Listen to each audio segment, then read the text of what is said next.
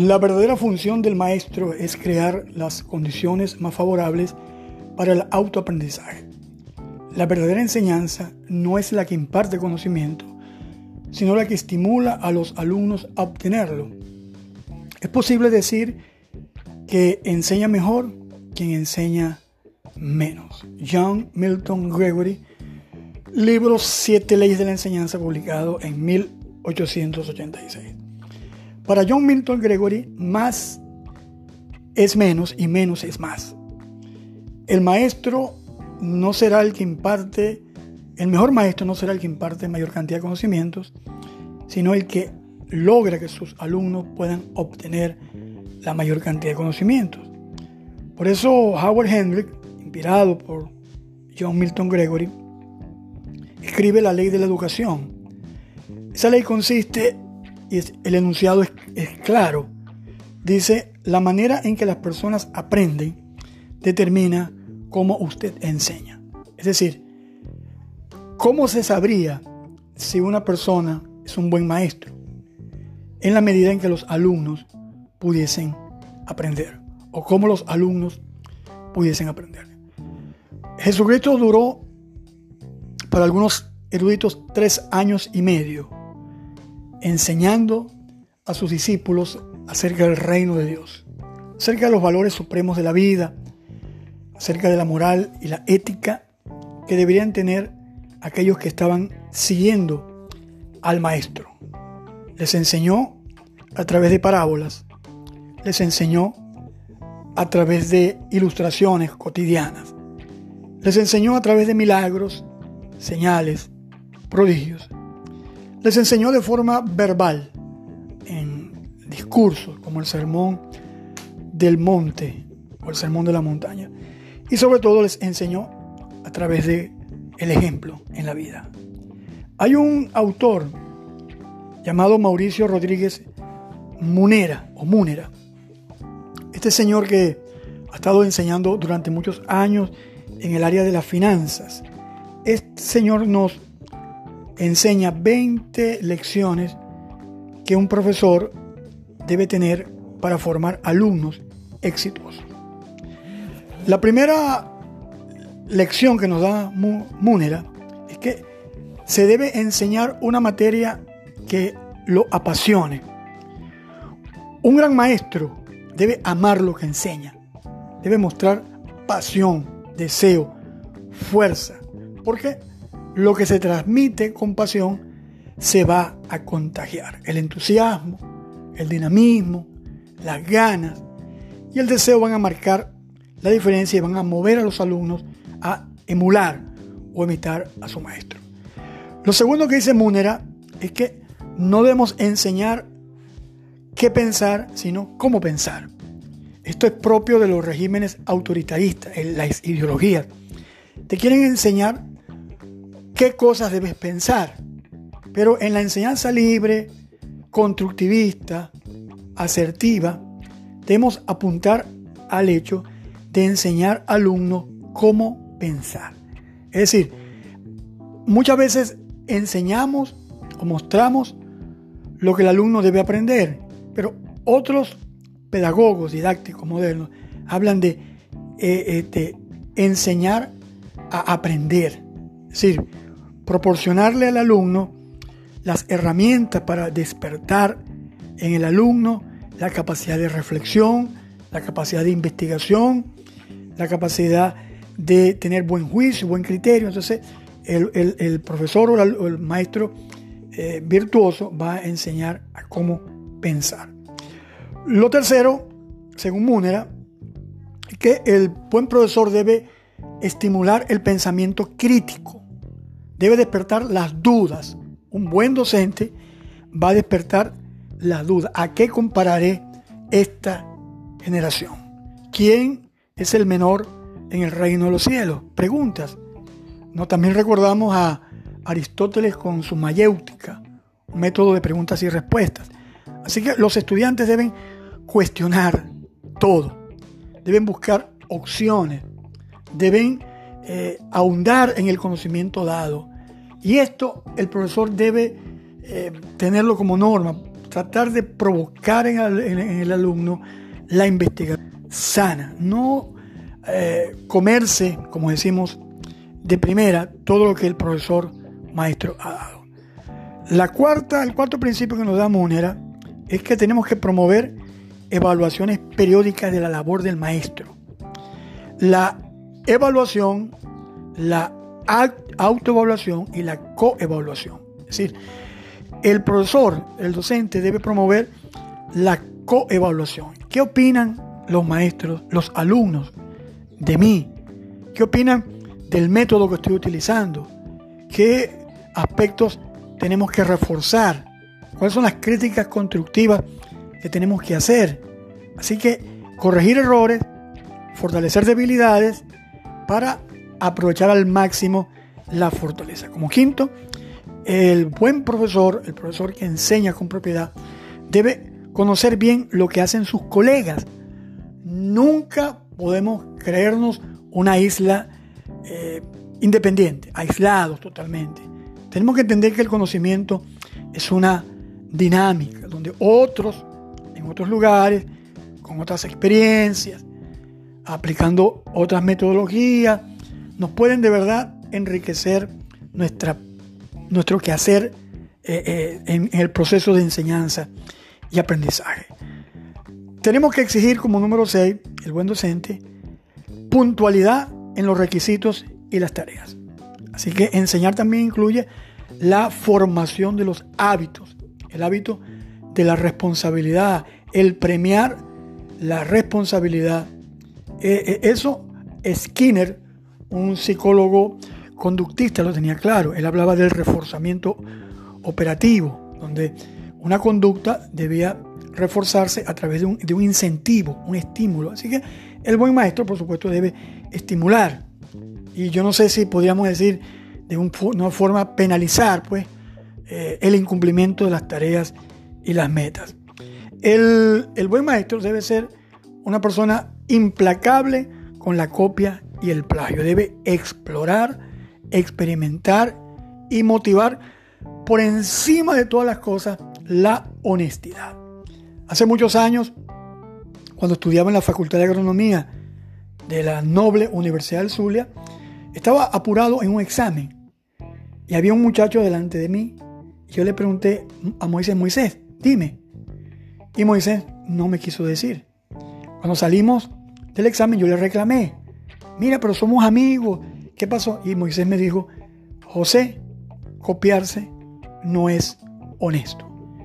Después con el tiempo me di cuenta que Moisés era un cristiano bíblico, un cristiano responsable y honesto. Así que tenemos que eh, eh, promover en los alumnos el hecho de que el, facilismo, la copia, el plagio, el, atajo es perjudicial en, ese, en esa promoción del esfuerzo. Como octavo punto, este profesor Múnera nos, sugiere no pedir tantos datos de memoria, lo que llamamos en Venezuela el caletre donde a veces pedimos fechas, números, variables, eh, asuntos de memoria que muchas veces nosotros ni siquiera lo sabemos. Cuando estudié griego en el Instituto Bíblico de Benecer, tuve que aprenderme 500 palabras griegas por semana, eh, paradigmas de, pronunciación, eh, de conjugación. Y cuando llegué a la oficina de mi profesor, él tenía en el vidrio de su escritorio una tabla donde aparecían todas las conjugaciones de los modos verbales en griego. Y yo le pregunté, Julio, profesor Julio, ¿pero qué pasó? No, José, lo que pasa es que este, yo debo exigirte a ti. Pero él me dijo, lo que tenemos que aprender es a cómo usar esta tabla. Y esa es la verdad.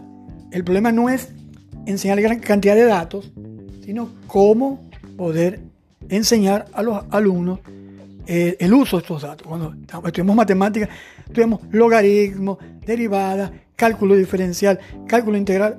A, la verdad, muchas veces no tenemos ni la menor idea con la estadística o la gramática del español, del griego, del hebreo.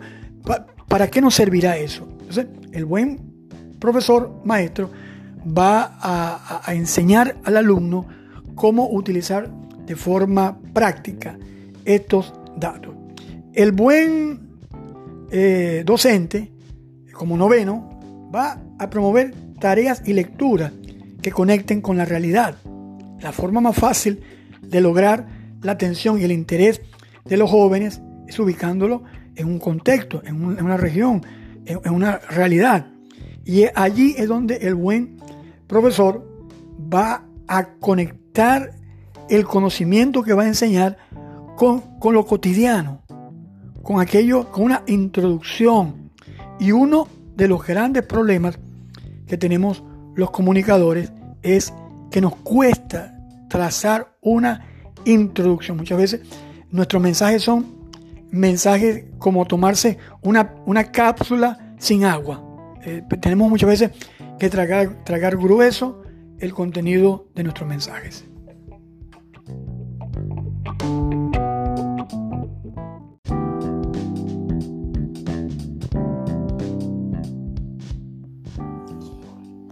Decíamos en el segmento anterior que el docente, el maestro, el profesor, debe utilizar tareas y lecturas que conecten con la realidad. El uso de anécdotas, el uso de ilustraciones, de historias personales, de otros, que permitan entrelazar lo de lo, de lo conocido a lo desconocido, que sirvan de un de marco referencial. Y allí como lo decía anteriormente, tenemos que trabajar mucho los que enseñamos, sobre todo la escritura. Eh, tenemos que leer muchas historias, tenemos que aprender de lo que llaman el storytelling, el contador de historias, las fases que una historia, una buena historia tiene, la construcción de una buena narrativa, eh, de historias vivaces que despierten el interés de nuestros alumnos. El buen maestro podrá contar muy buenas historias. Como décimo, el maestro, estamos repasando los 20 principios de Múnera, enseñando a, la gente que estudia finanzas, pero que tiene una aplicación bárbara para nosotros, es que la, enseñanza debe ser breve y concreta. El buen maestro debe presentar exposiciones claras, concretas, eh, bien definidas. Debe tener el buen uso de, los medios y recursos para el aprendizaje. Hoy está muy de moda eh, la diapositiva, una diapositiva clara, sin estar muy cargada, que tenga simplemente un ideograma, una sola frase. ¿Sabe? A veces eh, la complejidad eh, se puede resumir de forma muy perfecta. Entonces, en medio de todo lo que estamos enseñando, el maestro debe recordar que lo más importante es enseñar principios cortos, aunque podamos argumentar esos principios cortos, pero eh, hacer hincapié en la enseñanza de esos principios cortos. Por eso la brevedad, ser concreto, nos va a ayudar mucho, sobre todo en la enseñanza para adolescentes y jóvenes. El buen profesor debe escribir sobre sus lecturas o lo que ha aprendido en clase, y debe estimular más que todo a los alumnos a que den una respuesta acerca de lo que, de lo que eh, me he explicado o lo que ellos pudieron entender. Después de cada clase, el buen docente debería pedir que el alumno eh, en una corta eh, oración, una oración corta, máximo de, de tres líneas, pueda resumir lo que el profesor ha podido enseñar. Como un décimo o duodécimo, número 12, el maestro debe enseñar, no debe atiborrar de contenido. Yo recuerdo una anécdota de un pastor que comenzó una iglesia en Dallas, Texas, en la década de los 80, y alquiló sillas y alquiló eh, equipo de sonido y salió por la calle a repartir volantes. Y cuando comenzó el servicio, solamente un solo hombre asistió a esa reunión. Era un hombre, un vaquero, botas, eh, tenía em, correa, blue, jeans, sombrero, eh, la indumentaria típica de un vaquero norteamericano. Y el pastor se desanimó y estuvo a punto de cancelar el servicio. Y le dijo el, vaquero al pastor, no, no, pastor, eh, predique, porque yo, yo, cuando una vaca tiene hambre, yo le doy de comer. Y el pastor se emocionó y predicó un mensaje como por tres horas. Cuando terminó el mensaje, el vaquero se le acercó y le dijo, pastor, muy buen mensaje, pero hay un problema, que la comida a la vaca, cuando una, sola vaca tiene hambre, no le doy la comida para tres mil vacas. Y el pastor entendió que la, idea no es atiborrar al, al alumno de conocimiento. A veces los maestros tenemos esa tentación de tener mensajes largos y hasta fastidiosos. Y algunos dicen, no, pero es que el apóstol Pablo predicó desde el atardecer hasta el amanecer. Eso es cierto. Había un muchacho allá arriba en una especie de, de mezanina, digamos así, y el muchacho estaba somnoliento y se cayó y se murió. Entonces, el profesor Francisco Líbano, ilustre profesor, escritor del libro eh, Uso y Abuso de las Ilustraciones, dice que si no, es, si no eres capaz de levantar el muerto, entonces predica corto. Como número 13, el buen maestro eh, debe enseñar a través del método socrático. ¿Qué es el método socrático? Sócrates decía que un gran filósofo tenía que enseñar calidad y cantidad de preguntas. Es lo que se llama, también lo que decía eh, Aristóteles acerca de la mayéutica. Es el método de preguntas y respuestas. Así que el buen maestro va a utilizar las preguntas adecuadas en el momento correcto para encauzar el conocimiento, para despertar la participación, para iluminar las ideas. Evitemos, eh, queridos eh, educadores cristianos, las preguntas cerradas. ¿Qué es una pregunta cerrada? Es una pregunta cuya respuesta es sí o no. Por ejemplo, ¿existe Dios? Tiene una, una doble, quizá una doble respuesta, sí o no, quizás no sé. Pero una pregunta abierta, eh, por decir algo, ¿por qué nosotros creemos en Dios? Esa pregunta no va a ser respondida con sí o no o no sé, sino va a tener una respuesta más amplia. Eh, como número 14, el buen docente, maestro, profesor va a hacer que cada clase eh, pueda tener un viaje, una aventura de exploración, eh, un destino, un, viaje, un, taller a, las afueras, en un parque. sacar de vez en cuando a los alumnos de esa rigidez de cuatro paredes, de un, aula, de clase y hacer que el, aprendizaje sea un poquito más dinámico y un poco más emocionante. Eh, como número 15, los exámenes no pueden convertirse como horas de pánico, donde la evaluación solamente sea una evaluación que, que tome en cuenta solamente lo cualitativo y no lo cuantitativo. A veces la evaluación se resume a una prueba escrita, donde el, alumno simplemente eh, repite los conocimientos cual embudo, hace un reflejo de los conocimientos, y eso no es la, menor, eh, la mejor forma de evaluar. Cuando estudié evaluación en el pedagógico de Miranda, nos enseñaron que una prueba escrita quizá no es el mejor método de evaluar. Pero si hacemos pruebas escritas, eh, esas pruebas deben, tener, deben ser pruebas objetivas, deben tener falso y verdadero, selección simple, eh, tienen que tener una cantidad de ítems bastante amplios, no una prueba quizás como la que hacemos en MIN de cinco preguntas, pero ese es un problema ya del seminario. Lo, otro que el buen profesor debe tener es que debe ser cada día más digital.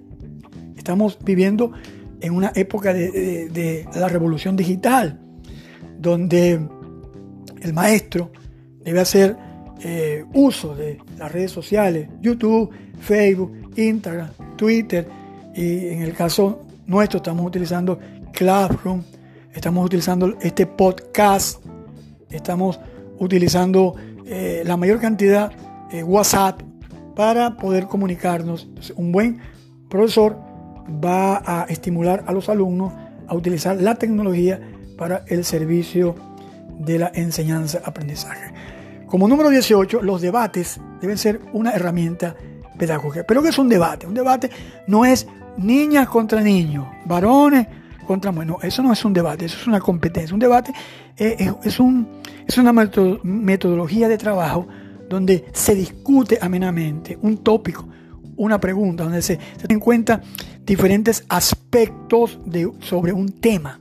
Entonces, el buen maestro debe estimular el sano debate, el debate de ideas, el debate donde haya razonamiento, principios, lógica. Eso es, un buen debate. También se puede utilizar como número 19 lo que se llama el, cambio de funciones. Lo llama en, inglés el, role player, donde el, cambio de roles, no me gusta la palabra rol, me gusta más bien la palabra funciones, un cambio de funciones. Entonces, qué, qué bueno sería durante este, el proceso de enseñanza-aprendizaje dejar que en algún momento eh, algunos alumnos tomen la función o lo que llaman en inglés the role del profesor y los alumnos pueden integrarse o los alumnos hagan eh, un, uso de, los métodos de enseñanza como el teatro, la dramatización, los corrillos, la mesa redonda, el panel. Entonces, eso va a hacer que nuestra enseñanza salga de lo aburrido y de lo monótono. Y por último, este autor nos habla de ser ejemplos. Y es lo más grande y maravilloso para el docente. Se enseña más a través de la vida que a través de las muchas palabras. Algunos docentes, eh, digamos así, de universidades y de escuelas, dicen que no podemos mezclar la vida personal con la vida profesional. No estoy de acuerdo. Es un burdo dualismo eh, neoplatónico. La vida es una sola y los hechos van a hablar más que las palabras. Esperamos que esta, eh, este viaje por eh, la enseñanza, donde Múnera nos da algunos aportes para la ley del, de la educación. Saludos a todos, bendiciones.